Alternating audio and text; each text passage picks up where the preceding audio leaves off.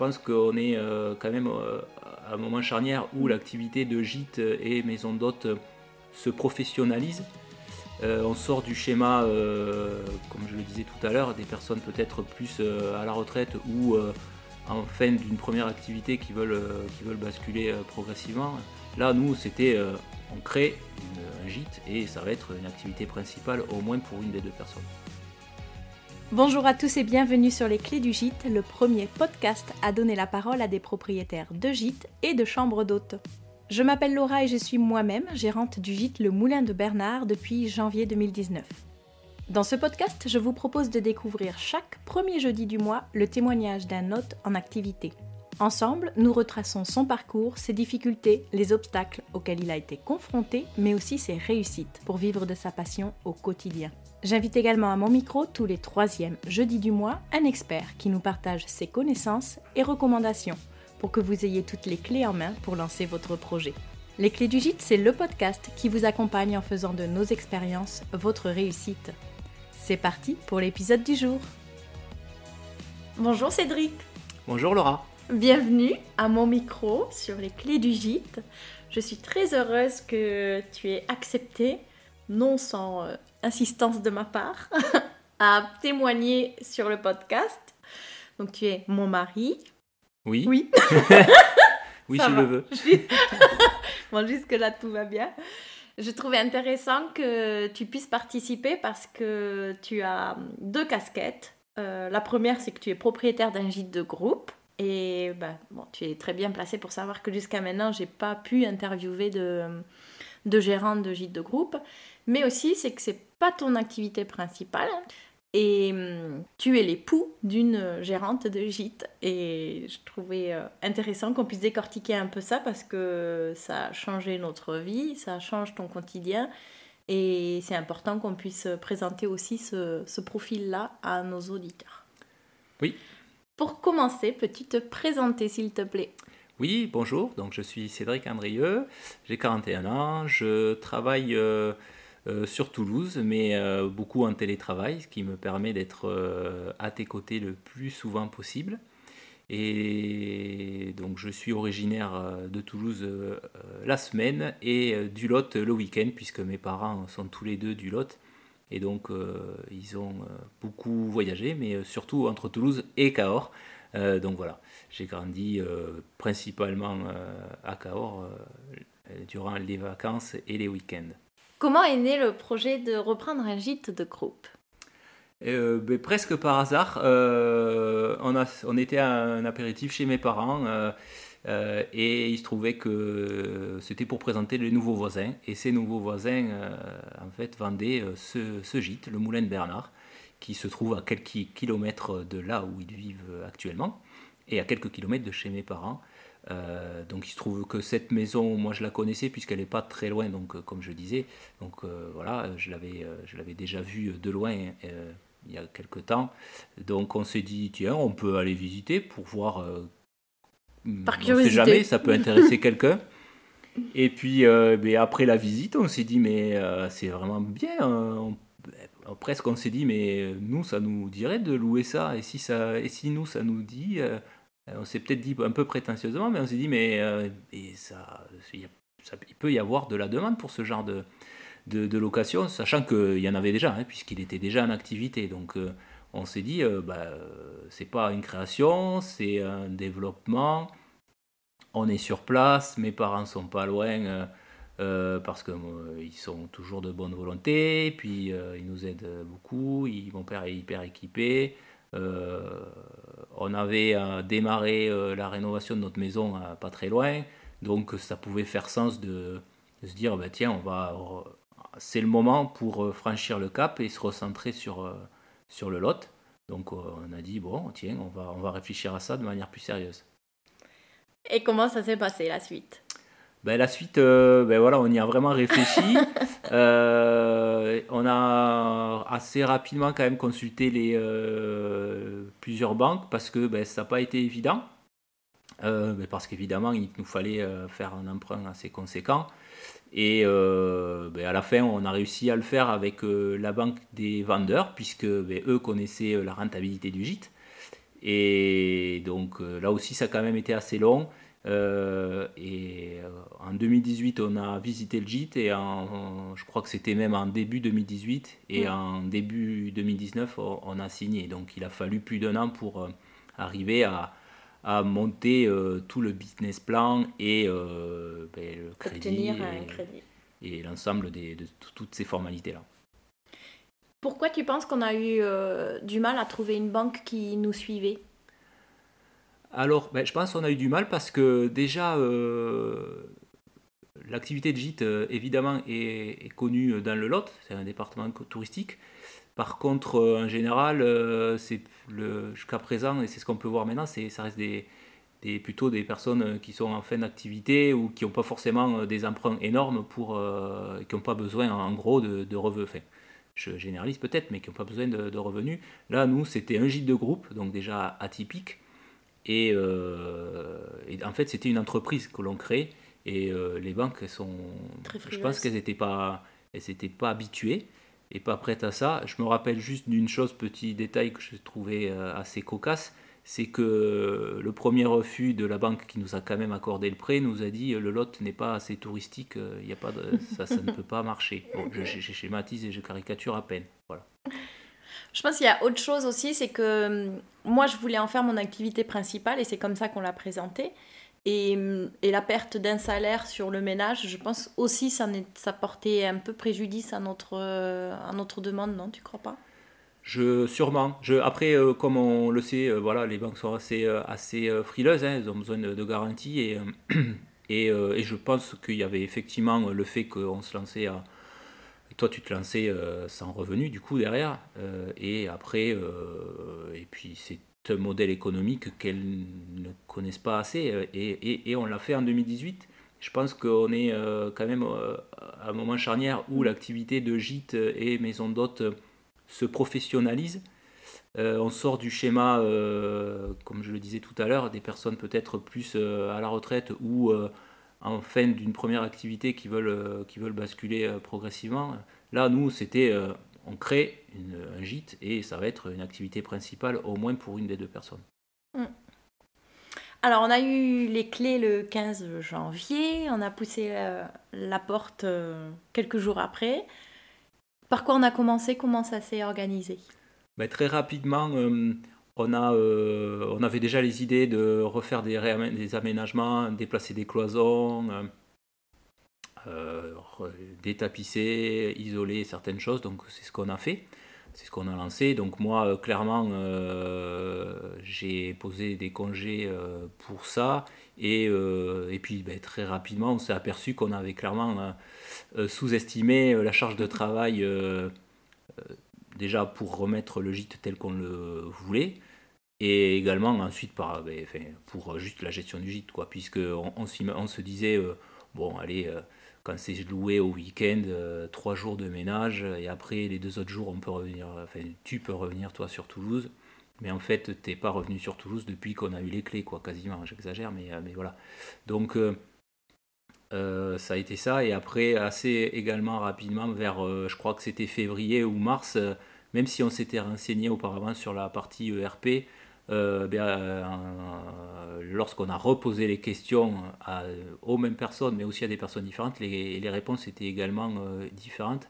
Alors je précise juste pour les personnes qui ne seraient pas au courant, donc ERP c'est établissement recevant du public, donc un gîte euh, au-delà de 15 couchages, euh, devient ERP.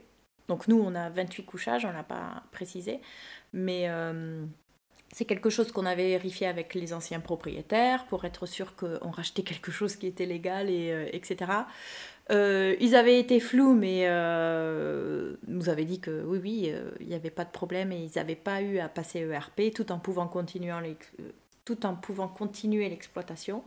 Et nous, on, nous a dit que non. voilà, on nous a dit que non. Et puis, bon, après euh, beaucoup de démarches et, euh, et euh, d'audits et de modifications, mise en place de portes coupe-feu, on, a pu, on a pu avoir la certification et la confirmation qu'on n'avait pas besoin d'être un établissement recevant du public. Et donc, on n'avait pas besoin de faire 200 000 euros de travaux. bon, voilà, c'est à peu près ça. et c'est ça, ça a été un grand soulagement au final, puisque voilà, on a eu beaucoup d'ascenseurs émotionnels avec cette partie-là. Et on a pu ouvrir en avril pour la première location. Ouais. En fait, euh, les, les propriétaires avaient continué à, prendre des réservations. Donc, en plus, quand on a fait l'acquisition du gîte, on avait 9000 euros d'acompte pour les locations à venir. Et l'agenda était déjà bien fourni hein, quand même. Les, premiers mois étaient euh, quasiment complets. Ce qui était pour nous euh, un, matelas de sécurité, à la fois financier, mais aussi euh, pour se dire, bon, ben, effectivement, il y a la demande et puis on, va pouvoir euh, de suite euh, se jeter à l'eau. Et d'un autre côté, on avait donc les clés en janvier, mais la première location arrivait en avril. Donc il y a eu un petit moment où on s'est dit, mon Dieu, comment on va payer les échéances d'emprunt? Ces quatre mois où il n'y a pas d'activité.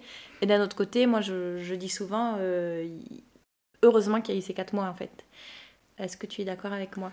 Oui, oui, c'est euh, ce que. Voilà, j'avais oublié, mais effectivement, c'est euh, c'est assez important si euh, les personnes qui achètent un gîte arrivent à trouver le bon timing. Le bon timing, c'est effectivement de ne pas avoir de location de suite. Mm. évidemment, sans se mettre en danger, mais pas avoir de location de suite pour prendre le temps de s'approprier le gîte euh, et je ne parle pas que de la partie euh, déco en fait, mais vraiment s'approprier le gîte, euh, comment il fonctionne. Voilà, enfin, ça reste une maison, il faut trouver tous les éléments qui font que la circulation dans les pièces, les petites parties électriques, voilà, c'est. Enfin, quel que soit le, niveau et l'état électrique, mais il est important de bien maîtriser le bien parce que quand les locataires vont arriver et des questions. Ils auront, voilà, ils auront des questions ou euh, ben après ça peut arriver hein, que les plombs sautent parce que ben, on peut mettre trop d'équipements électriques. Voilà ces choses-là, il faut il faut pas il faut voilà il faut savoir euh, répondre et pouvoir les dépanner assez rapidement. On est à notre donc on a fait notre troisième saison. Ça va faire euh, trois ans qu'on a acheté en, en janvier prochain. Qu'est-ce qui pour toi a été la plus grosse difficulté?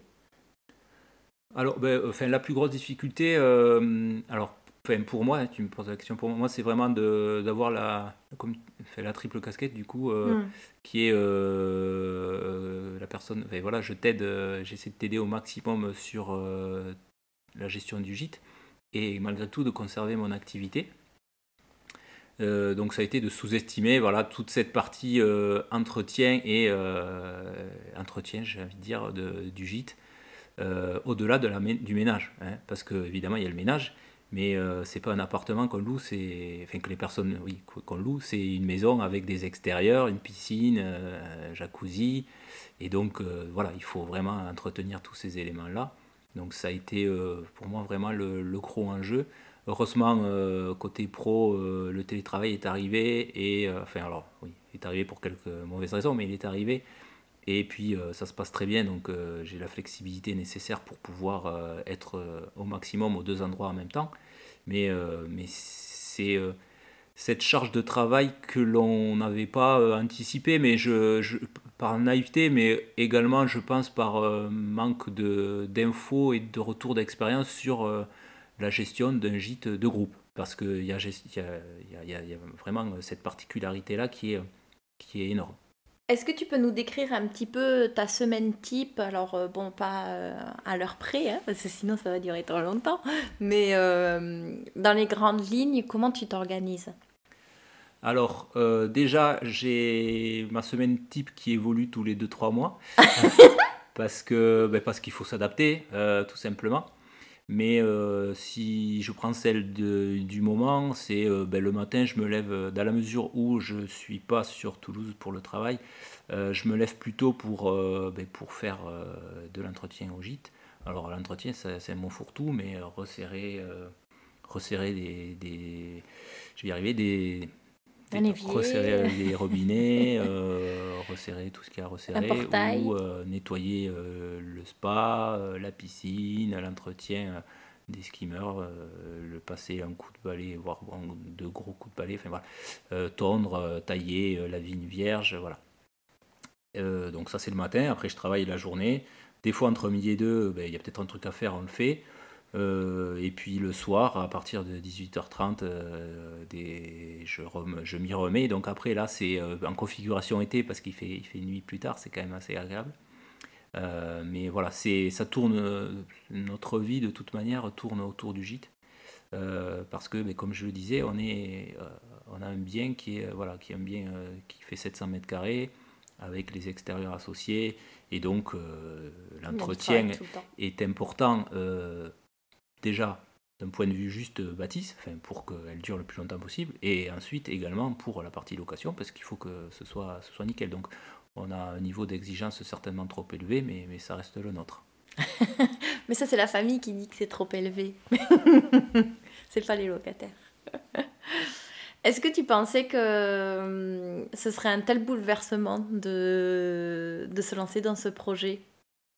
Euh, Non, non, évidemment pas, même si, euh, enfin, moi je savais que j'allais vers l'inconnu, puisque bon, toi, tu n'as jamais géré un gîte, mais tu as fait lycée hôtelier, tu as 20 ans, 15 ans d'expérience dans l'hôtellerie, donc euh, l'accueil, tu le fais, tu maîtrises et tu as une formation là-dessus. Euh, moi, c'était pas du tout mon univers, donc je savais qu'on allait devant des changements, mais voilà, je savais pas les anticiper. Euh, et j'imaginais pas à ce point-là, mais à vrai dire, je sais pas trop vers quoi j'allais, mais clairement, non, je ne pensais pas que ce soit aussi rapide, les changements que l'on a, a connus. Qu'est-ce qui nous aide à, hum, soit dans le, quotidien avec l'entretien, etc., ou par rapport à nos baisses de morale, les coups durs, euh, est-ce qu'on a des soutiens? Alors oui, euh, ben évidemment, euh, comme on le disait, bon, mes parents sont pas très loin, ma famille n'est pas très loin. donc mes parents, ma tante, ta cousine Charlotte, Jean-Philippe, mon cousin Pierre qui nous aide dès qu'il faut sortir quelque chose avec un gros tracteur. non, mais enfin voilà, c'est c'est ben, ta famille euh, quand elle est euh, pas à Londres et qu'elle est en vacances dans le Lot euh, le samedi. du ménage. Une fois par an, ils ont droit à, un ménage complet du gîte avec nous.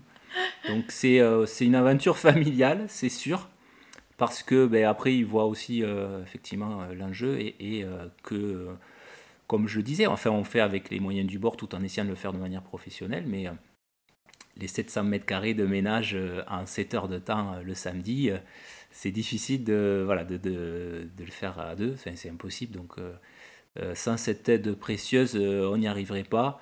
Et, après, c'est aussi parce qu'on sait qu'on n'était pas loin de, chez mes parents qu'on a également peut-être franchi le cap de, l'achat. On en profite pour leur faire des gros bisous et leur dire un grand merci pour tout leur, leur soutien et leur aide si précieuse. Spécial dédicace.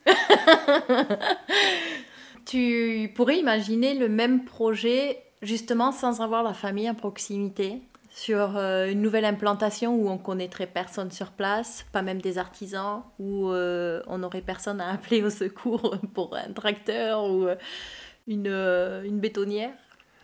Alors non, évidemment. et encore plus non sur la même surface. Euh, je dirais euh, sur euh, un gîte plus petit, peut-être, ça s'étudierait. après, c'est toujours pareil, il faut se faire des contacts. ben, nous, on avait, voilà, on avait, on a ma famille dans le coin, mais, mais les artisans qu'on sollicite maintenant pour le gîte, on ne les connaissait pas avant le gîte. Donc voilà, quelque part, ça, ça, ça, on peut le faire n'importe où, entre guillemets. Mais Enfin, euh, je dis non, et puis euh, voilà, ça s'anticipe, ça se prépare. Donc, euh, si on devait faire la même chose, avant d'acheter, on ferait le tour des artisans, et déjà pour les faire venir avant l'achat, qui nous, qui nous conseillent, entre guillemets, ou qui nous approuvent l'achat. Et après, c'est, en fait, c'est la constitution d'une équipe. Je, enfin, moi, j'ai une vision peut-être un peu trop pro là-dessus, mais il est important de, voilà, de s'entourer et de se préparer euh, pour les coups durs euh, lorsque euh, une, un bac à douche se casse, de pouvoir le changer assez rapidement. Voilà. Si on n'a pas de plombier sous la main, c'est du stress. C'est surtout du stress et évidemment, ce que l'on veut absolument pas voir, c'est des répercussions sur les locataires. Mm. Qu'est-ce qui te rend le plus heureux avec cette aventure? Ce qui me rend le plus heureux, c'est clairement de pouvoir travailler avec mon épouse. mais après, euh, je ne suis pas encore pleinement heureux parce que, ça reste quand même euh, compliqué de jongler entre le travail et les différents travails. mais c'est une étape. Et après, la satisfaction de, de, de, toucher du doigt la vie d'entrepreneur, même si bon, c'est pas moi l'entrepreneur, hein, c'est toi, Laura, mais voilà, de voir de, de, près ce que c'est de pouvoir travailler pour soi, même si clairement comme je l'entends beaucoup, euh, une fois qu'on est entrepreneur, euh, c'est pas fini, super, j'ai plus, euh, j'ai plus de patron au-dessus de moi. Ben, en fait, son patron, c'est ses clients. Donc, c'est, voilà. c'est, le niveau d'exigence reste toujours important, voire plus. Mais c'est working progress. Si tu pouvais changer une chose, qu'est-ce que tu changerais? Ben oui, alors si je pouvais changer quelque chose, enfin, ce serait plutôt essayer de rapidement euh, pouvoir dégager suffisamment pour euh, se, nous faire euh, aider par notamment enfin, je pense au, ménage mais c'est parce que évidemment c'est c'est le plus gros poste mais de pouvoir avoir cette cette aide pour et je le disais tout à l'heure vraiment les, les, les mois d'été quel est ton plus beau souvenir au cours de l'activité? Alors, c'est, enfin, mes plus beaux souvenirs, c'est vraiment euh, lors de l'état des lieux de sortie, quand euh, les locataires. Euh, et en fait, c'est assez égoïste comme, comme plaisir, mais c'est voilà, qui nous disent qu'ils ont passé un super séjour. Et, je pense à un cette année où ils nous disaient bon, on, fait, beaucoup de, de gîtes de groupe parce qu'effectivement, dans nos, dans nos locataires, au final, c'est pas euh, leur première expérience de gîte de groupe, donc au final, ils ont des fois plus d'expérience que nous euh, sur les gîtes de groupe, évidemment, puisqu'ils en font plusieurs. Donc où ils nous disent, ah non, vraiment, vous êtes euh, dans notre top 3, c'est super, le ménage, c'était chouette, c'était chouette, c'était... le ménage, impeccable. impeccable. Et, et, vous, et ils savent nous nous remonter les petits détails que l'on a mis en place pour euh, leur rendre la vie facile. Voilà, c'est euh, vraiment ces satisfactions-là. Quelque part, c'est le sentiment du travail bien fait. Quoi. Quels sont les trois conseils que tu donnerais à un porteur de projet? Alors, les trois conseils, euh, donc un porteur de projet, il faut évidemment, je pense qu'il est nécessaire qu'il est, avant de trouver le bien, le, enfin, savoir ce qu'il veut faire, c'est-à-dire euh, qu'il ne parte pas sur un gîte de groupe euh, juste parce que euh, à la bâtisse lui plaît, mais vraiment qu'il ait en tête la capacité ou le, que ce soit une chambre d'hôte, hein, enfin, qu'il sache ce qu'il veut faire et qu'il trouve le bien adapté et non pas s'adapter au bien parce que, mais parce que ça change tout, tout simplement.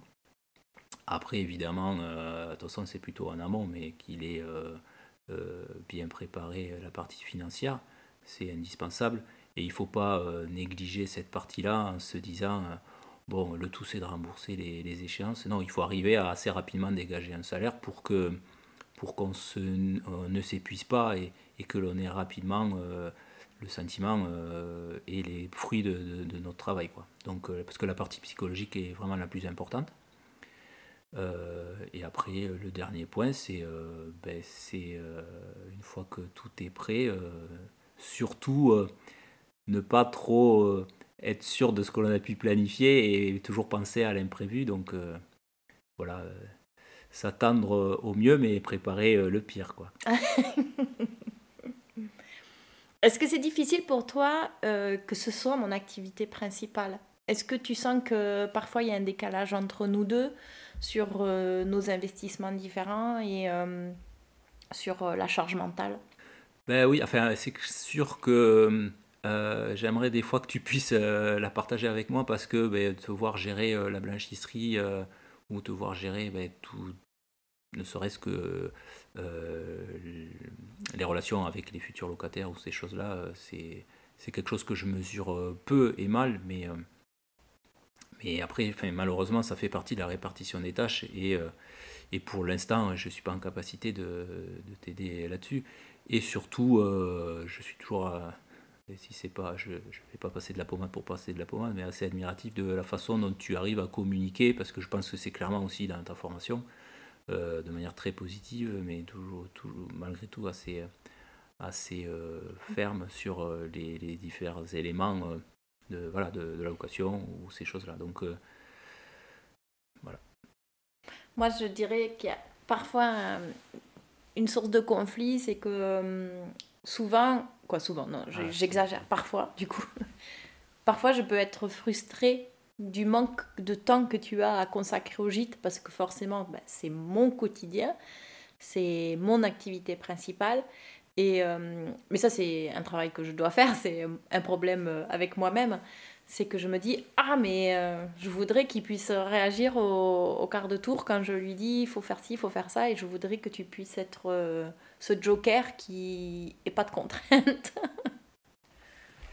oui, bah en fait c'est assez partagé, mais effectivement j'aimerais pouvoir être aussi disponible, mais, mais je pense qu'il est important pour chacun de nous de, voilà, de pouvoir ranger notre frein là-dessus, parce que j'essaie d'être pro dans tout ce que je fais, et voilà, j'ai toujours un travail, donc j'essaie de le faire à fond, tout en y mettant des barrières, puisque clairement, euh, euh, ce n'est pas un hobby que de gérer un gîte. Donc je gère pas le gîte, mais enfin je t'aide à le gérer.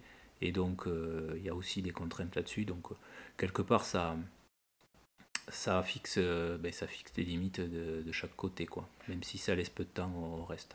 Est-ce que le gîte t'a fait changer ta façon de travailler Je veux dire pour ton emploi principal?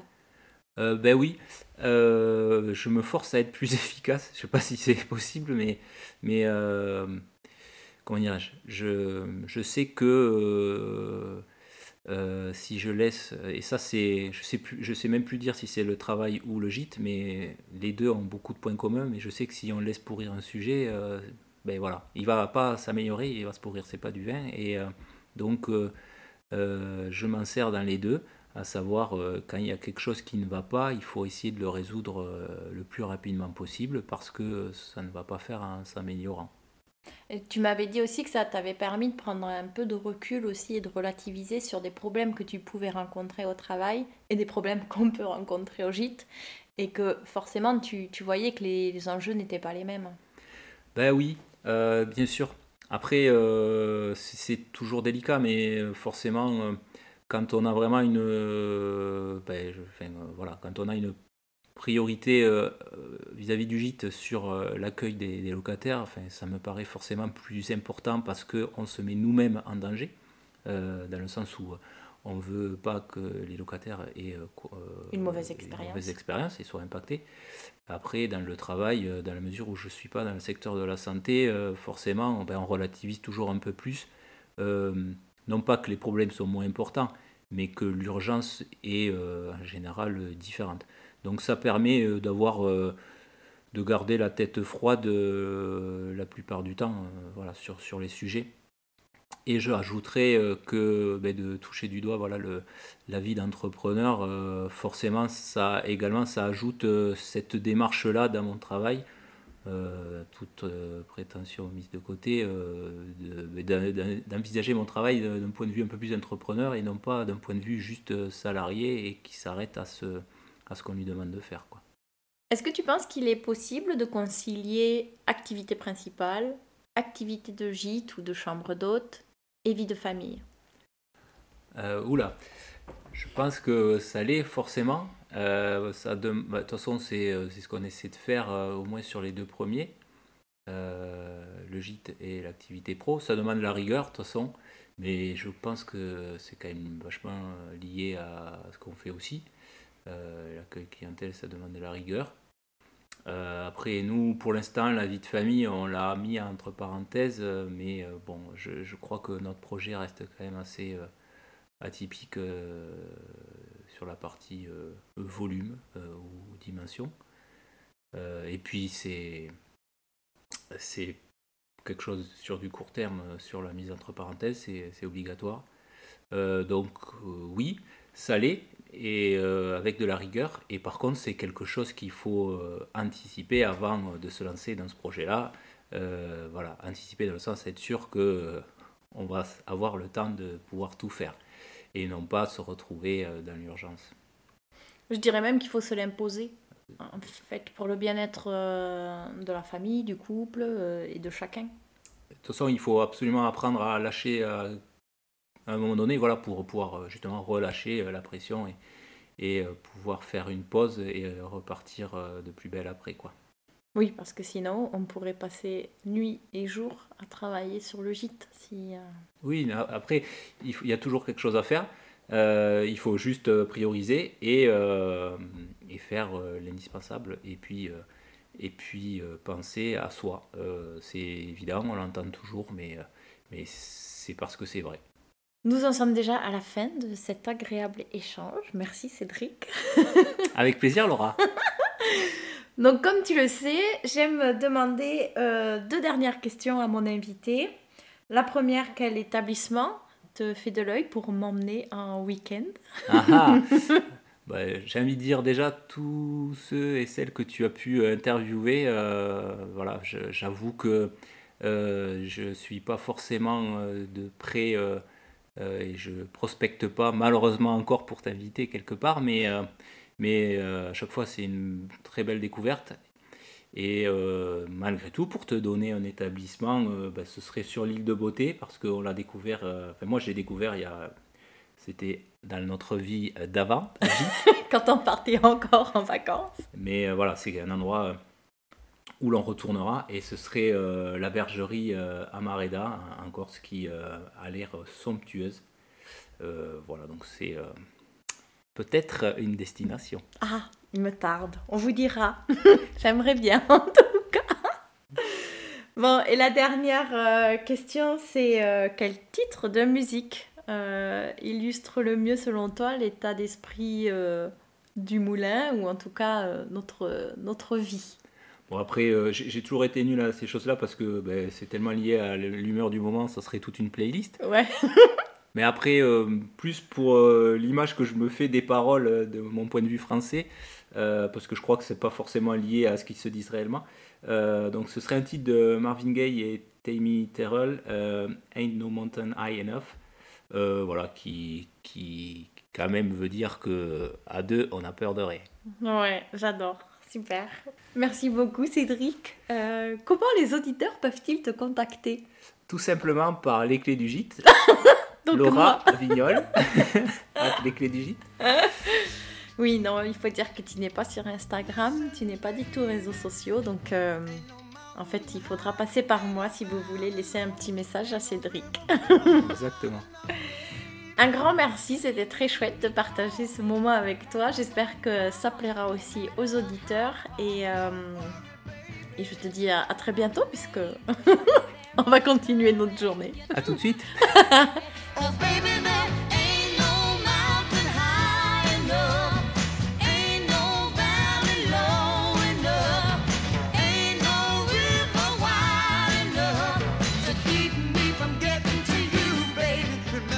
Les clés du gîte, c'est terminé pour aujourd'hui, mais je vous donne rendez-vous sur Instagram pour retrouver les coulisses du podcast. Si l'épisode vous a plu, je serai très heureuse de vous voir en story en train de l'écouter ou de le conseiller autour de vous. On a tous un ami, une collègue ou un cousin qui s'interroge sur l'univers merveilleux des gîtes et chambres d'hôtes, non? Dans notre métier, les avis clients sont essentiels à notre développement et pour le podcast, c'est pareil. Aussi, je vous serai très reconnaissante de me laisser 5 étoiles et un avis sur Apple Podcast pour faire connaître l'initiative au plus grand nombre. A très vite pour un nouvel épisode des Clés du Gîte.